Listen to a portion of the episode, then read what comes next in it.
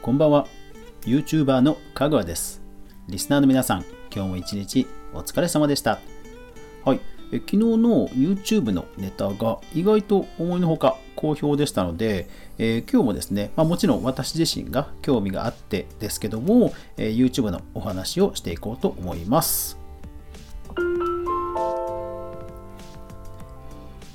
かぐわ飯。この番組は YouTuber であるかぐわが YouTube や音声メディア配信周りの話題やニュース動画制作の裏話をゆるりとお伝えするラジオ番組です。全19アプリで好評配信中。お好みのアプリでぜひフォローいいねクリップ拡散よろしくお願いします。はい。さて、えーと、昨日、えー、YouTube の、ね、初の投稿動画って話をしましたけども、まあ、世の中で一方で YouTube がじゃあ今度はどう特に日本でね、えどう受け入れられてるのかっていうのをちょっと知ってみ知りたくて、えこちらのサイトを見てみました。えはてなブックマークというサイトがあるんですね。これあの、パソコンの世界で、えー、かなり昔から有名なサイトで、まあ、今ですと Twitter でほら、リツイートとかファボとかで人気投票っぽく、ね、なるじゃないですか。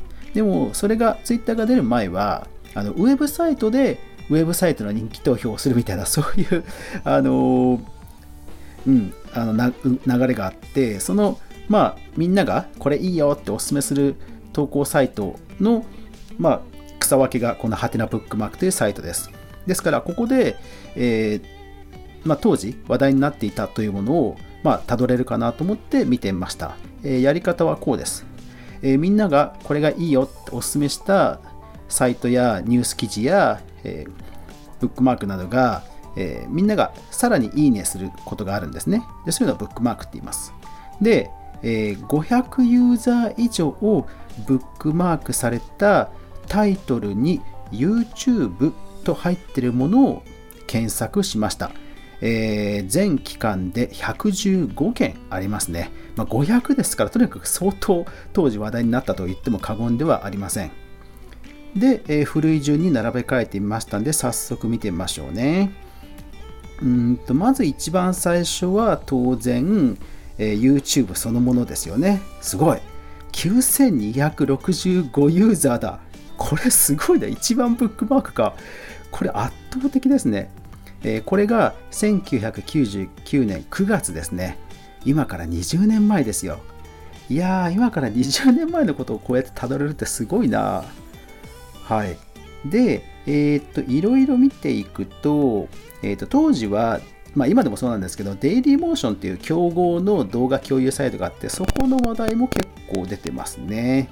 ただ、えー、例えば、YouTube ダウンロードピヨピヨラブズ625ユーザー。はい。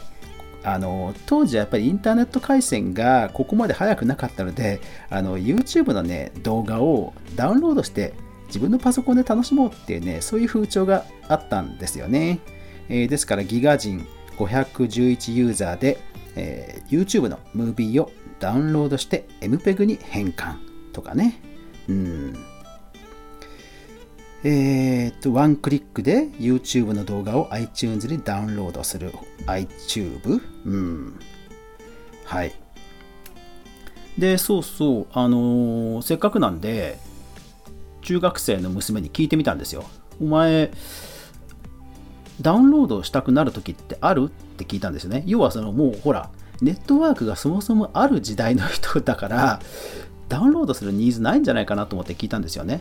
うん、もうね、タップすればすぐにサブスクで音楽聴けるとか、タップして、えー、クラウドにある動画が見れるっていう、そういうのがネイティブな世代ですから、試しに聞いてみたんですよ。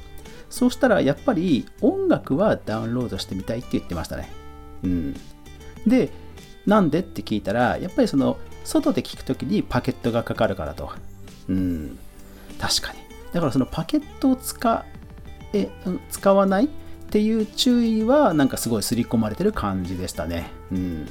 そう、だからニコニコ動画が音声だけを聞けるね、ニコボックスってあれパケットどのぐらいかかるんですかねあれ本当に音声だけだったらむちゃくちゃ画期的なアプリってね、もっと話題になっててもいいような気もしますけどね、どうなんですかね？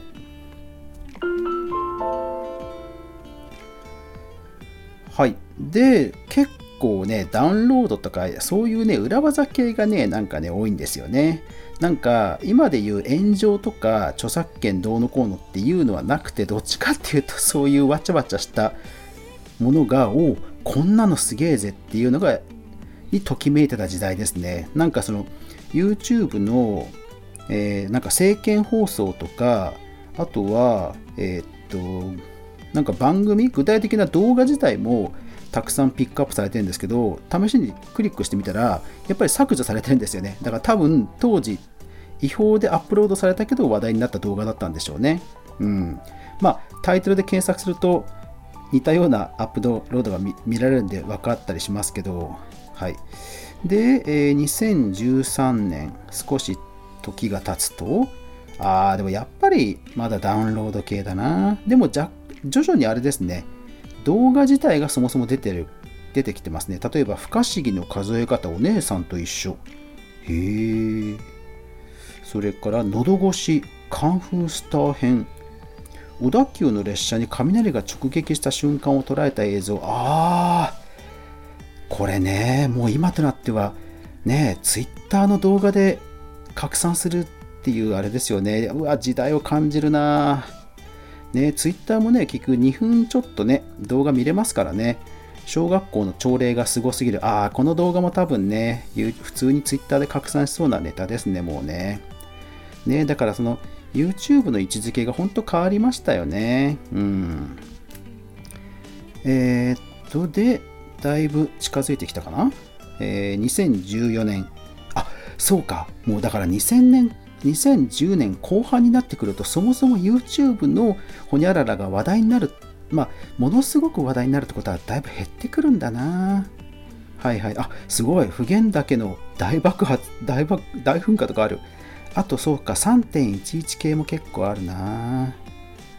3秒クッキング爆速エビフライ。ああこれも当時話題になりましたねうーんはいはいはいはいはいはいえー、っと、このクオリティで全部無料語学学習 YouTube チャンネル55選。ああ、まあ、そう、ハテナブックマークっていうサイトは結構英語学習とかね、あの人気がある傾向があるのでね。うん。えー、っと、それから、レンジで字が消えるという YouTube 動画を真似した息子がノートを丸焦げにした話。2016年10月。ああもうこの頃ぐらいからだいぶ YouTube が市民権を得てきて一方でこう炎上っていう話になってくるんでしょうね。ああ恋ダンス。アメリカ大使館大使館バージョン。2016年。あ懐かしい。恋ダンス。うん。あとは、えー、YouTube で日本のミュージックビデオの多くが海外から視聴できず2017年。あ規約問題ね。はいはいはいはい。やっぱり2010年後半ぐらいからそういう社会問題とか炎上とか、うん、だいぶその社会にあの影響するなんか、うん、トラブルとかそういうのも増えてきた感じだな。でももう2017年2017年2018年 YouTube スキップ不可の動画広告を全パートナーに開放へ。あ2018年ね。だからこの頃からもうあれですよ。もう YouTube スターダムでの話ですよ。そうかスキップ不可の動画広告でもうガンガン儲かるようになっていったんですよね結局ね。そうそうそう。ただねそれを結局ねお子さんたちに見せていたって話ですよね。うん。なるほど。で2019年、えー、YouTube で500万回再生された腹筋割るトレーニングを1ヶ月続けてみた結果がやばい。っていう動画が今ありそうですよね あとインスタとかでこういうダイエット系とかチャレンジ系って流行りそうですよねうんえー、責任持った発言が大事と話す中田敦彦 YouTube でフェイクを流す問題2020年。ああ、なるほどね。はいはいはいはい。だから、もうだいぶその YouTube で流すコンテンツは、ある程度のなんかボリュームを、うん、要求されてきてるなっていう流れを、うん、やっぱり感じますね。はい、皆さんもどんな、えー YouTube 関連で思い出深い出来事があったでしょうか。えーっとやっぱり最近だとダイヤモンド・プリンセスの動画もなんかピックアップされてますね。そうそうそう。だから前もね、YouTube ニュースまとめの回で話しましたけど、やっぱり YouTube ジャーナリズム、多分これから日本で根付くんじゃないかなっていう気が本当しますね。うん。で、まして今、ね、はやあのブレイクしてヒカルさんなんかもね、敵屋で、えー本当にこれ当たるのみたいな、あれもね、ある意味こうね、摘発動画ですもんね。だからそのやっぱり YouTube ジャーナリズムが逆に言うと増えてくる芸能人さんに勝つための一つの戦術になって、まあ、注目されていくのかなって気はしますね。うん、やっぱりジャーナリズムってね運もあるから、ね、結局目の前に自分だけがあのリークできるあのね、すごいネタが手に入ったら、もうそれだけでバズりますもんね。うん、そこは運がすごくあの関わる要素だから、芸能人さんっていうことはあんまり関係ないですからね。うん、あと芸能人さんとって言いづらいニュースってもありますからね、きっとね。はい。いやー、これは面白いな。ちょっと定期的に見てみようかな。はい。というわけで今日も最後まで聞いていただきありがとうございました。やまない、雨はない。